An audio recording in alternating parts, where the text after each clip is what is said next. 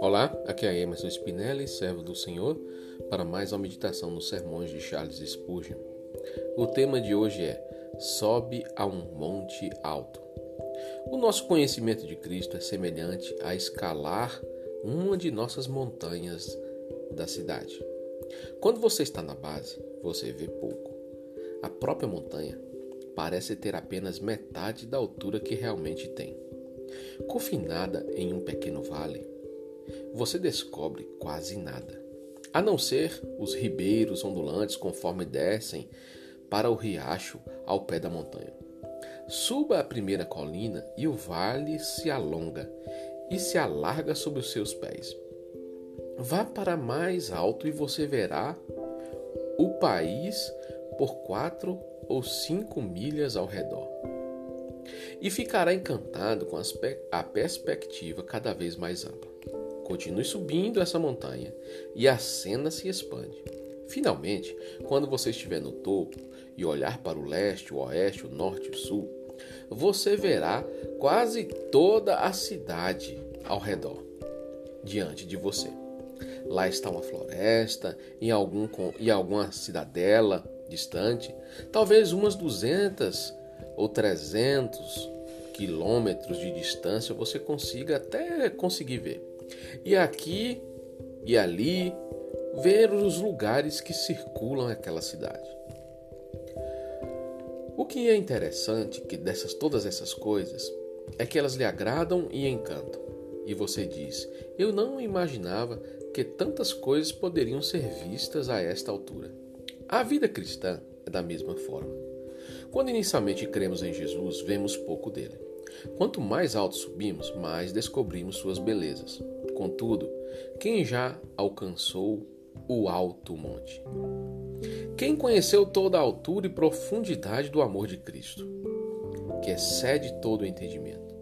Paulo, quando idoso, de cabelos grisalhos, em um calabouço em Roma, podia dizer com maior ênfase do que nós podemos: Eu sei em quem tenho crido. Pois cada experiência tinha sido como a escalada de uma colina cada provação como subir a outro monte. E sua morte parecia conquistar o topo da montanha, de onde ele poderia ver toda a fidelidade e amor daquele a quem Paulo havia cometido sua alma, ou entregado sua alma. Suba então, meu amigo, ao monte alto. E aqui acaba o sermão. Nós pensamos e vemos que muitas vezes, quando estamos passando por provações, a, a declaração de todo crente em Cristo é que está sendo provado a sua fé.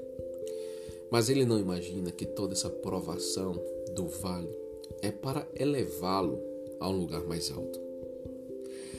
Cada provação, em cada momento em que o Senhor nos eleva até a presença dele, é porque aprendemos um pouco mais com o nosso sofrimento.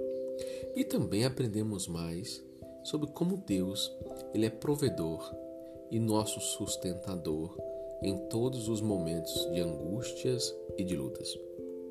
Nesse momento, nós percebemos que existe um interesse de Deus nas provações, pois cada uma delas, ao se passar, mais o homem fiel ao Senhor está se aproximando dele.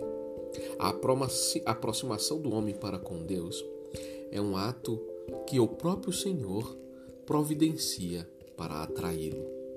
É como cordas de amor que atraem os filhos a seu pai. Assim é toda a vida cristã, enquanto o homem é um peregrino sobre a terra. Deus está elevando ele para mais próximo dele. E por meio das provações, tribulações, como diz a palavra de Deus, é o caminho onde Deus nos atrai até a presença dele. Então, como filhos, nós temos que entender que as provações são degraus que Deus está querendo nos conduzir para mais próximo dele. Se compreendermos isto, conseguir, conseguirão, vamos conseguir alcançar lugares mais altos neste monte. E cada vez mais que subimos, vamos compreender a grandeza do nosso Deus e tamanha a atuação dele nas nossas vidas e a dos nossos irmãos. Então, que venhamos estar prontos para subir esse monte, que pode ser cansativo, mas é prazeroso estar próximo do cume. Amém? Os versículos utilizados para este sermão foram 2 Timóteo 1,12, Isaías 49. Que você tenha um dia abençoado na presença do Senhor, meu irmão, em nome de Jesus.